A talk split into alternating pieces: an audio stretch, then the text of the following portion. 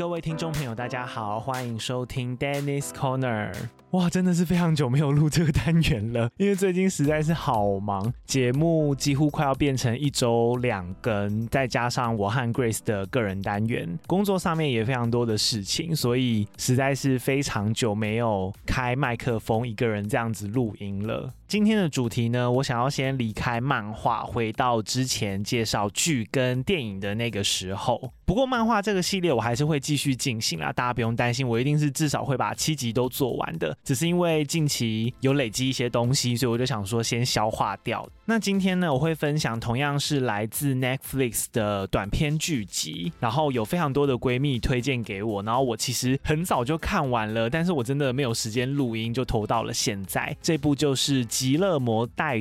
托罗之珍奇柜》。哇，天哪，这名字好难念，《极乐魔带托罗之珍奇柜》。然后，另外节目的下半段呢，我想要分享一下，就是我在今年金马影展上面看的几部电影。那这一部分，因为我就没有写脚本了，我就只能看一次嘛。看完之后，网络上的资料其实也不多，所以我就尽量的凭我的记忆去介绍这个部分。可能大家听起来会觉得有点。比较像是自己的备忘录啦，所以如果听不习惯的话就不勉强。但是我会尽我所能的好好介绍这几部电影。那如果大家有机会之后在别的影展啊，或者是别的线上平台有看到的话，大家或许就可以参考看看。好，那在正式介绍之前呢，我要先来回复一下听众给丹尼角落的留言。哎，我真的没想到，就是 Dennis Corner 竟然也会有人回复，因为我一直想说我们原原本的受众应该会比较喜欢我们的乌龟的正集，然后还有葛姐姐恐怖故事集。就当初我们想要设立这个比较休闲的单元，一方面是想要把听众做广啦，看会不会吸引到一些喜欢同样看剧、看电影的听众，或者是喜欢看漫画的人。但是没想到这样慢慢介绍下来，收听数也是持续有在上扬。哎，这个我自己是还蛮意外的。好，那首先这位留言是来自 Z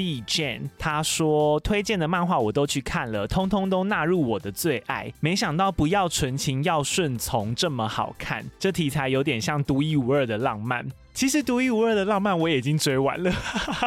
就是那部我自己也非常喜欢。只是因为我现在在介绍的系列都是连载中的系列，我是想说完结的漫画我之后可能会另外想主题，然后去介绍这些完结的漫画，所以一直没有机会介绍到。但是独一无二的浪漫这部也蛮好看的。再来，另外这个是支持一下新单元。他说：“完蛋，前阵子才觉得没什么可追而删了 Webtoon App，结果丹尼推荐的怎么每一部都想看啊？语义错误的漫画我没追，可是小说、戏剧都很推荐哦，期待丹尼被我反推。”这个我一定要说一下，其实我一开始啊还蛮想要先从影集追的，但是我就是查了一下简介，我看了一下那个颜值之后，就好像不是我的菜，所以我才一直拖到现在。我觉得漫画。画的比较符合我心目中的那个很梦幻的样子，我就一直没有去动影集。好，不过我有机会的话，有时间我一定会去看的。感谢这两位闺蜜的留言，真的非常谢谢你们。那也欢迎各位喜欢这个主题的闺蜜，可以多多的留言，多多的评分，帮助我们把节目的排名往上冲，才可以让更多人看见这个好节目、好单元。好，那我们要来进主题了。同样的提醒大家，我会尽量的不爆雷，但是有一些真的很精彩的地方，或是为了解说需要，我可能一定得要讲出来才能让大家理解的话，必要时我还是会小小的爆一下。那如果你真的非常在意的话，那后面的介绍可能就要先跳过了。首先呢，我要。来介绍这个。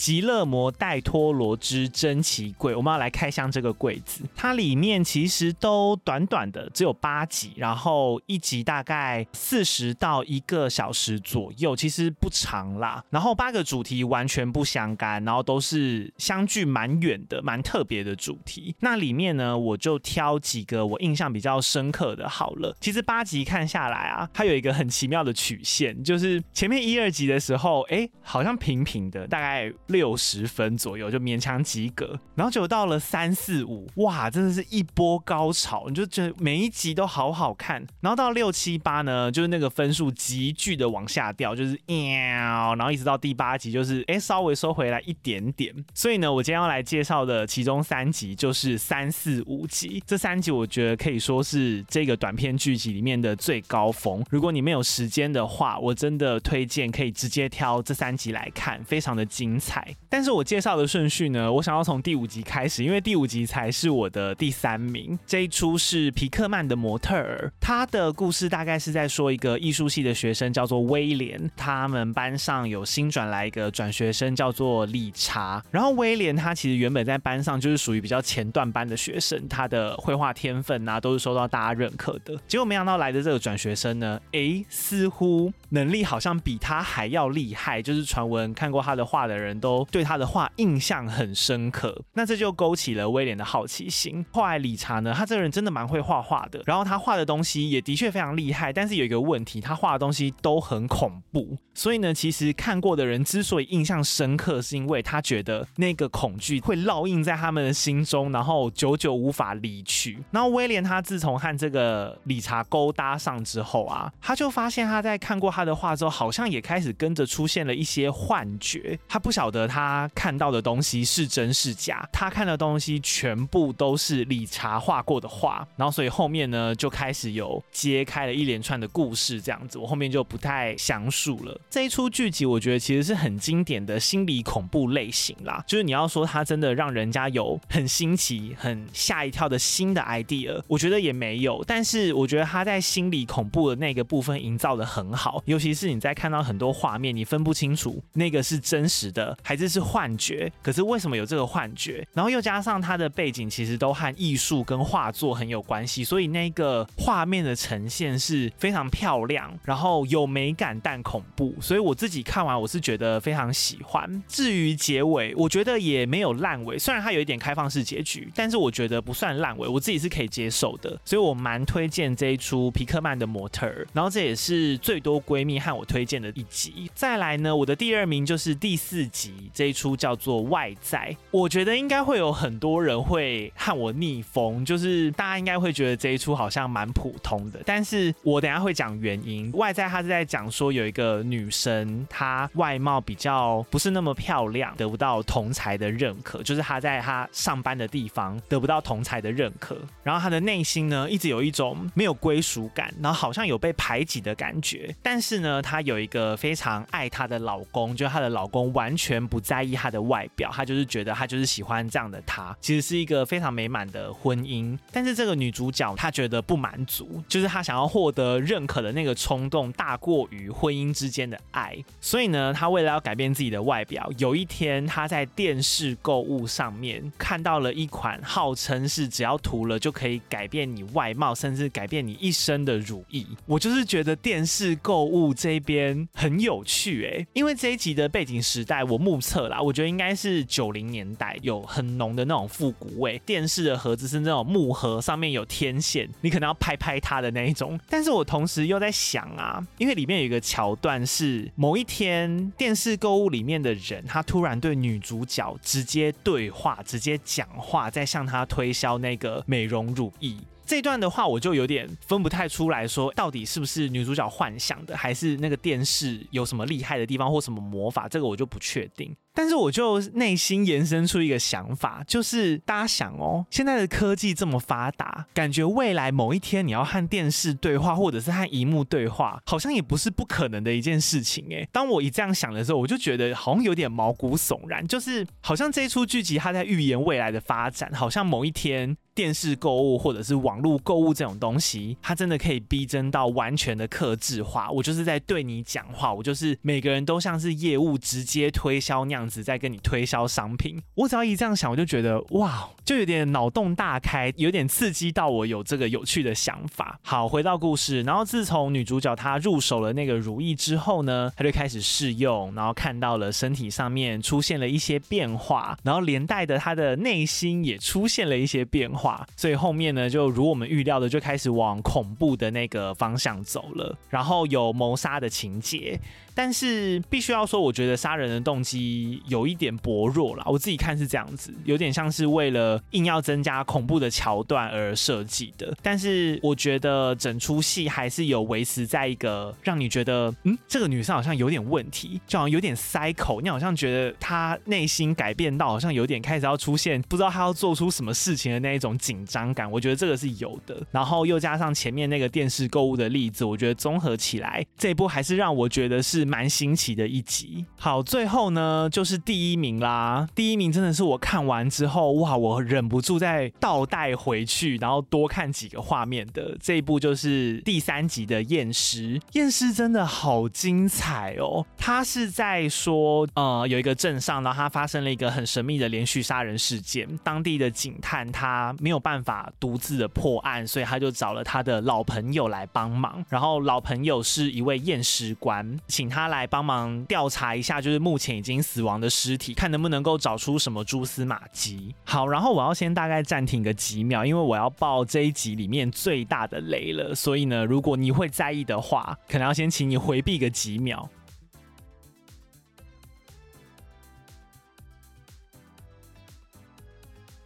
好，我要说了，就是这一集里面呢，有外星人。这一出神秘事件的凶手呢，其实就是外星人要入侵地球。至于说外星人是怎么入侵，怎么样造成连续杀人，我就不再赘述了。最精彩、最精彩的是后面，当验尸官他发现这个外星人的存在的时候。他就和他进行了一场斗智，哎，然后尤其是这个验尸官，他是我目测大概六十几岁，其实算是老人了，但是他完全没有耗费任何一丁点力气，他就靠着自己的智慧，他甚至透过言语去诱导那个怪物，然后去嘲讽他激将法，真的好厉害！你就可以看到外星人完全掉入一个地球人的陷阱里面，然后最后被地球人反将一军，那个过程真的是太精彩了，而且里面的画面啊，大家有。没有看过蚁人？如果你有看过的话，你应该会对蚁人变小之后进入到各种物体里面，它会有那个微观画面呐、啊，很像在宇宙里面。但是你会看到很多分子的组成的那种东西。这一集里面也有类似的画面，我觉得非常漂亮。外星人是入侵到人体里面去，所以它会有一些把人体极度放大之后所做的微观画面。哇，真的让我印象好深刻。我看完之后，我再回来倒带看的就是这几出画面，真的非常猎奇又美。然后最后是一个我觉得收的很好的结局。整体而言，我甚至我觉得我可以给到八十分以上。哎，这一集如果你真的时间很不够的话，至少看完这一集吧，叫做《验尸》，真的非常精彩，大家不会后悔的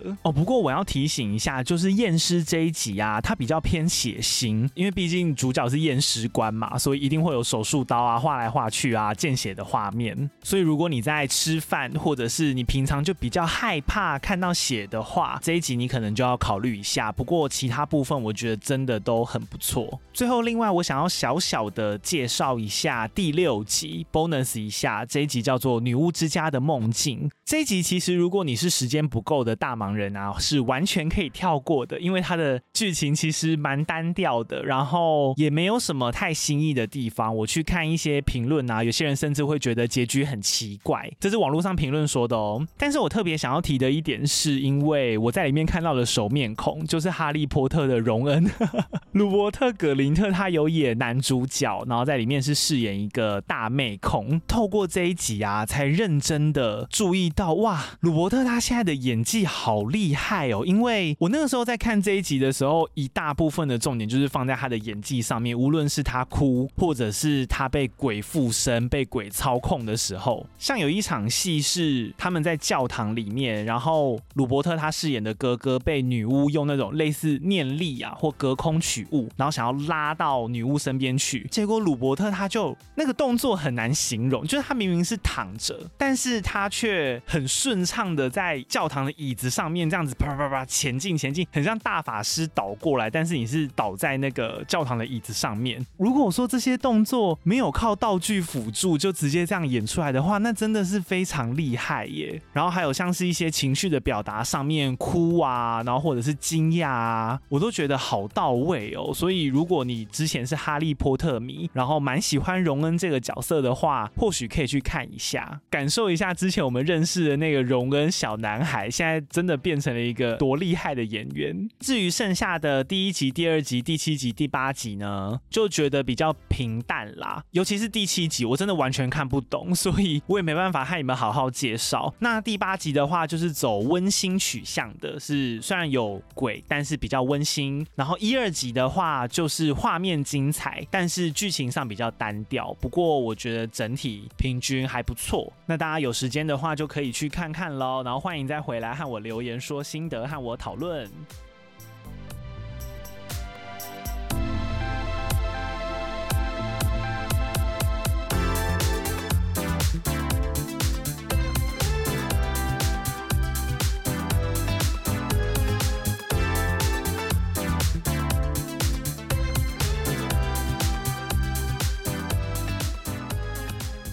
迎回来，Dennis Corner。那刚刚介绍完了《极乐魔带托罗之珍奇柜》，哇，真的好挑战的一个名字。接下来我要介绍今年我在金马影展看的六部长片。同样的，再跟大家说一下，就是因为这个部分呢，我就没有写脚本了，所以听起来可能会像是我自己的一个备忘录。那我自己也很想记录一下啦，所以听起来可能会稍微的乱一些，那就希望大家多多包涵。首先我看的。第一部叫做《男色情欲》，这个“欲”不是欲望的“欲”，是忧郁的“郁”。我当初会选这部片，是因为它的主题真的太接近时下流行了。它其实是一部关于网黄的伪纪录片。不晓得大家有没有听过“网黄”这个名词？就是大家不是都知道网红吗？就是现在那种 KOL 网红。那网黄是什么呢？其实就是在十八禁产业里面的那些网红们，他们可能靠着透过一些订阅。平台啊，像是 OnlyFans 啊、MyFans 啊之类的，然后在上面上传成人内容、成人作品之后，吸引大家订阅，然后可能在大家的低潮里面是万众瞩目的明星，那个我们就会叫他是网黄。那我自己的身边朋友呢，其实也是有人就真的在当网黄，然后真的在靠这个赚钱，而且过得还不错。所以我就非常的好奇，这部片到底会给我们一个怎样的呈现，跟他是在探讨什么？因为我。那时候看那个影展的专刊，其实写的没有说看得非常懂啦，所以我就想说直接去看好了。结果这一部片，他拍的方式非常的伪纪录片，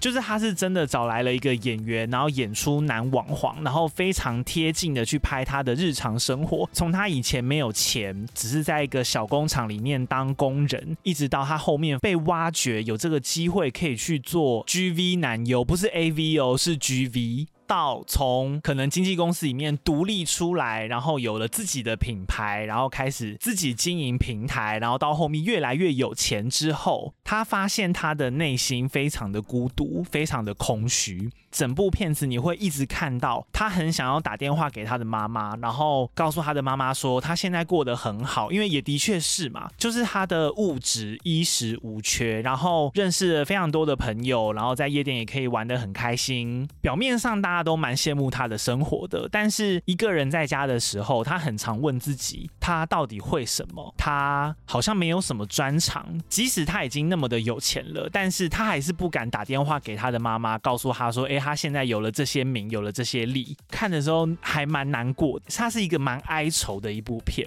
然后我也不确定到底是不是真实的反映了很多网黄现在的生活情况，因为它是西方的片嘛，所以我也不晓得东方的状况。就我可能我身边的朋友是不是也符合这个样子？但是看完还是觉得有一点惆怅啦，就是你大概可以体会他们的想法是什么。就你可能也是靠正当方式赚到钱，但是不知道为什么。你就是没有办法很大声的和大家说你的职业或者是你的努力在哪里，因为其实中间要经营那些品牌，还有他做的牺牲也是非常多的，所以他们的努力其实不比一般人少。我觉得是一部你看完之后你会反思说，哎，现在的网红啊，或者是名人也好啊，他们是不是真的有像表面上那么的光鲜亮丽？只是说今天他的背景是用网黄这个更特别的职业来呈现。然后还有个很有趣的点，就是因为进这种国外的片进来，一定会请翻译嘛。那个翻译一看就知道，绝对跟同志非常脱节。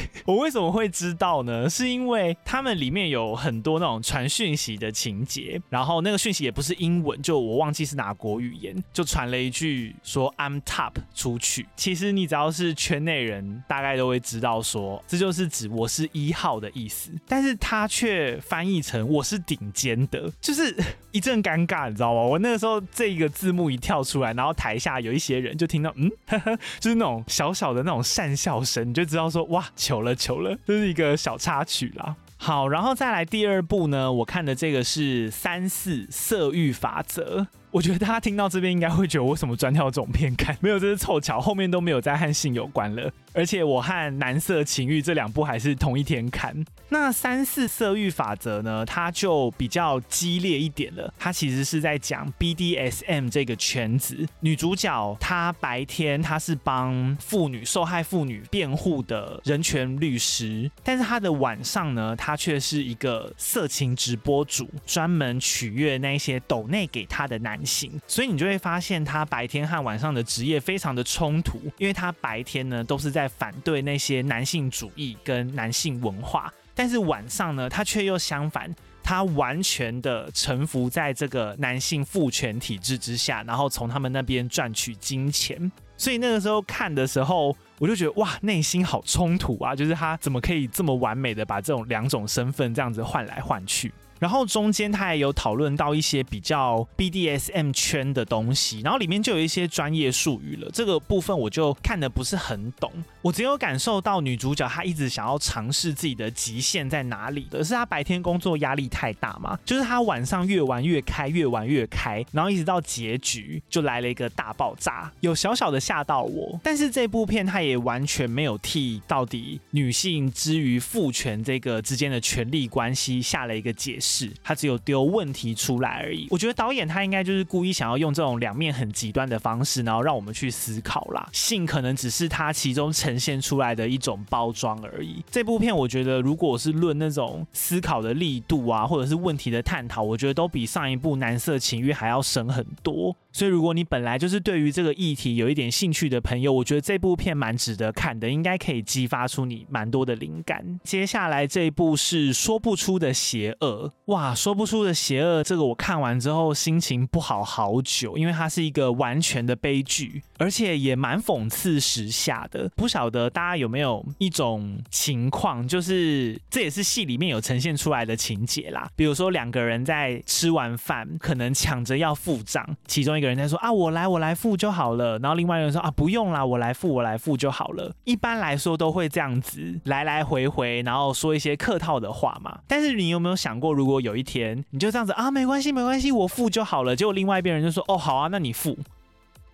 然后场面一阵尴尬，会是怎样的情况？或者是今天你面对一个新认识的朋友，然后那个人他可能很热情的邀请你去他家玩，结果去了之后才发现，哇，你们好多地方都不合，然后你觉得很不舒服，很想要离开。这个时候你会选择勇敢的说，哎，我想要回去了，还是你会为了不要破坏这个表面的和平，选择继续待在他家，把这顿饭吃完再离开呢？说不出的邪恶就是在讨论伪善跟所谓现代的那种表面虚有的礼貌的这种问题。故事是在说有两户人家，他们在国外旅游的时候就巧遇，互相认识，本来完全不认识，乍看之下好像一拍即合。所以呢，在各自回国之后呢，其中 A 户人家他们就收到了 B 户人家，就说：“哎，你要不要来 B 户我们家这边玩呐？”那 A 户呢，其实当时有一点觉得 B 户人家怪怪的，但是觉得不好意思，这好像应该要是礼貌，所以呢，他们就去了。结果一去之后，一发不可收拾，就是引来了非常可怕的后果。像里面有一个情节，我非常的印象深刻，就是 A 户人家他的太太她吃素，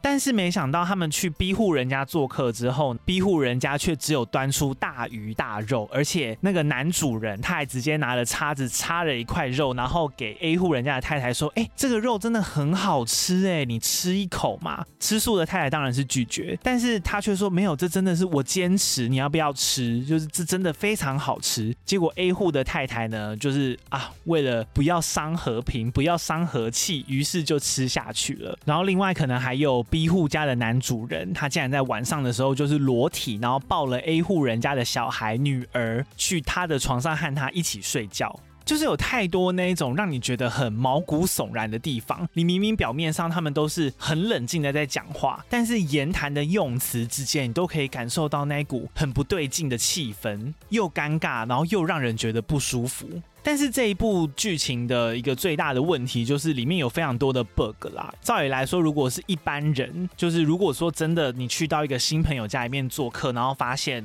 对方做了那么多奇怪的事情，应该是当下会想要逃跑啦。但是可能就真的为了剧情需要，因为他必须要呈现那种反差嘛，所以 A 户人家就是不停的继续选择待在他们家，然后没有立刻的逃跑。这个是一个我觉得最不符合现实的 bug。但是考虑到它就是电影嘛。所以就也不用在意太多啦，然后其他的气氛营造啊，然后还有结局啊，都有一点吓到我。我觉得是很典型的那种在讲现代人文明病的惊悚电影。好，接下来下一部是《女巫不孤单》这一部，它其实，嗯、虽然说画面上很血腥，不过我觉得它的立意蛮温馨的。它是在说有一个小孩，他从小是被女巫抚养长大的，他也遗传了一个女巫的能力，就是他可以杀掉一个人之后，只要在身体里面装进他的脏器，他的外观就可以变得和那个生物一模一样，无论是动物或人都可以哦。所以那个小女孩，她就透过这样的方式体验了动物、男人、女人的人生。那因为她过去从小是被女巫抚养长大的嘛，大概快十几年的时间是没有和人家沟通过的，所以她不会说话。但是，一样，即使在这样的情况下，你还是可以看到她从原本充满着兽性。然后透过演绎成人，体验了他们的生活之后，他慢慢的感受到了人类之间的那种温情，还有包括身为一个人类，可以和人家互动、和人家沟通、和人家生育、生小孩、传宗接代，或者是体验各种事情的那种很单纯的快乐，或者是失去一个人的时候的那种悲伤，就是他体会到了很多他以前过去没有的情绪啦。所以我才说这是一部成长电影，就是你看到一个从原本什么都不懂，然后不会和人家交际，什么都不会，就生活的像野兽的一个小女孩，然后慢慢的到她成年，她真的越活越像人，即使她不会说话，但是你可以感受到她的肢体那种互动的感觉都不一样了。另外还有一个很特别的地方是，即使主角他不会说话，但是导演有特地安排是主角内心的想法，我们是可以听到的，就是。用旁白录制后配后上去，就无论那是什么语言，总之是我们可以理解他内心的想法，都是非常诗意的台词。我觉得这个安排超棒的，因为如果今天真的就是没有这些 OS，然后单纯的只靠画面去呈现的话，一定会有非常多人看不懂。就即使你可能搞不好就只会觉得他是一个不停在吃人的怪物，然后一直在过别人的人生，就这样就结束了。但是多了那些后配的旁白之后，你就可以感受到那个小女孩她是如何。如何成长的过程？虽然说我中间还是有不小心小小的睡着一下，但是其他部分只要是我醒着我看的时候，我都觉得蛮好看。是一部你事后去回想，你会觉得是一部蛮温馨，然后甚至有一点浪漫的那种成长电影。接下来这部片呢，就是一部中规中矩的片，叫做《德黑兰双面疑云》，它就是非常典型的惊悚片啦。故事大致上就是在说，有两对外表几乎一模一样的夫妻，但是他们的身份阶级却差很多。一个是收入比较低，然后生活的比较底层，然后另外一个是完全生活过得蛮富裕的上流社会阶层。然后他们两对夫妻在相遇之后所发生的一连串故事，这一部。的话，我可能就没办法介绍太多。一方面是我之所以最前面说它中规中矩，就是因为它真的没有什么高低起伏，就是一切好像都在我的预料之中。我觉得没有什么太让我惊艳的地方，但是也不会无聊到全程睡着。你就是很平稳的看完了一段故事，然后就哦解谜了，我知道结局是什么了，然后没了，就没有其他想法了。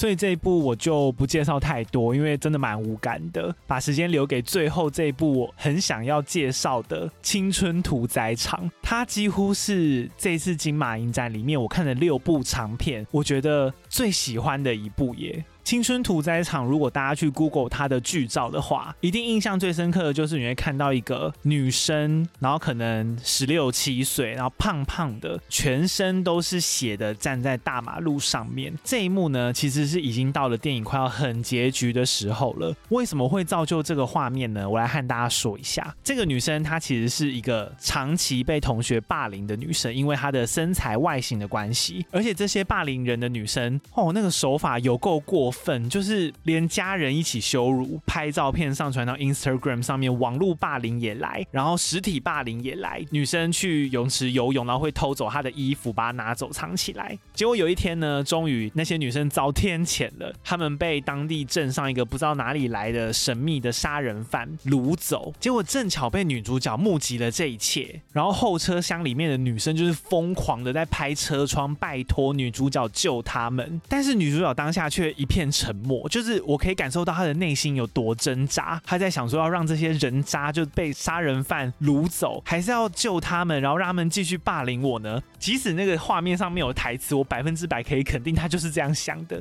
然后那个杀人犯他也发现了女主角，发现他们了。但是没想到，杀人犯他竟然没有做出任何的反应，他看女主角都没有任何动作哦，他就这样默默的开走了。到后面，因为那几个女生失踪了嘛，所以就引起镇上一阵骚动。那女主角她身为一个目击全程的人，她就开始内心也觉得非常的挣扎，尤其是偏偏这个时候，她又再一次和杀人犯下一次下手的时候，又遇到他，她却意外的好像感受到那个杀人犯似乎对她有意思，也无论那个动机或起因是什么。他就是这样感受到了，所以他就更犹豫了。他到底该不该说？到后面，甚至他也被那个杀人犯掳走之后，那个杀人犯完全没有对他做任何事情，只是单纯的绑走他，可能想要和他远走高飞吧之类的。最后的场景就来到了杀人犯的大本营，在那边，女主角也发现了那些被掳走的女生，同时她内心的累积的情绪也已经到了崩溃的边缘，又害怕又无助。不知道该怎么办，他就有点爆发了。他开始起身反抗那个杀人犯，也成功的制服他了。不过，那一些当初霸凌他的女神还被绑在那里。这个时候，女主角的手上有着刚刚从杀人犯手上抢来的枪，她还是要面临一个最大的课题，就是她到底要不要正视她心中的愤怒报仇，还是要选择饶恕？选择原谅呢？我觉得这个问题就是这部电影最大要传达的宗旨。诶，那我这边就也不爆雷了啦，我就不说女主角最后是做了什么决定，我只能说结局让我非常满意。大家也可以从 Google 到的剧照上面找一些蛛丝马迹，猜看看女主角是做了什么选择。总之这一部真的蛮不错的，然后因为青春屠宰场很新，所以我觉得也许以后呃院线呐、或者是别的影展，搞不好还会有机会看到，真的蛮推荐大家可以看看这一部的。好啦，那以上就是本集 Dennis Corner 要推荐给大家的短篇剧集跟六部电影啦，希望大家会喜欢。那我们下一次呢，就会回到漫画系列了。那如果你喜欢这个节目的话呢，请记得一定要留下五星好评，或者是留言给我们，帮助我们把节目排名往上冲，让更多人可以看见这个节目。同时，请记得追踪我们的 IG，我们的 IG 是 T U R T L E D I E 零三，上面会有我们替节目准备的更多资料，更重要的是可以赞助或者是订阅我们的节目，大家的小额支持都会是我们更新节目的最大动力。那我们就下一集再见啦，我是 Danny，拜拜。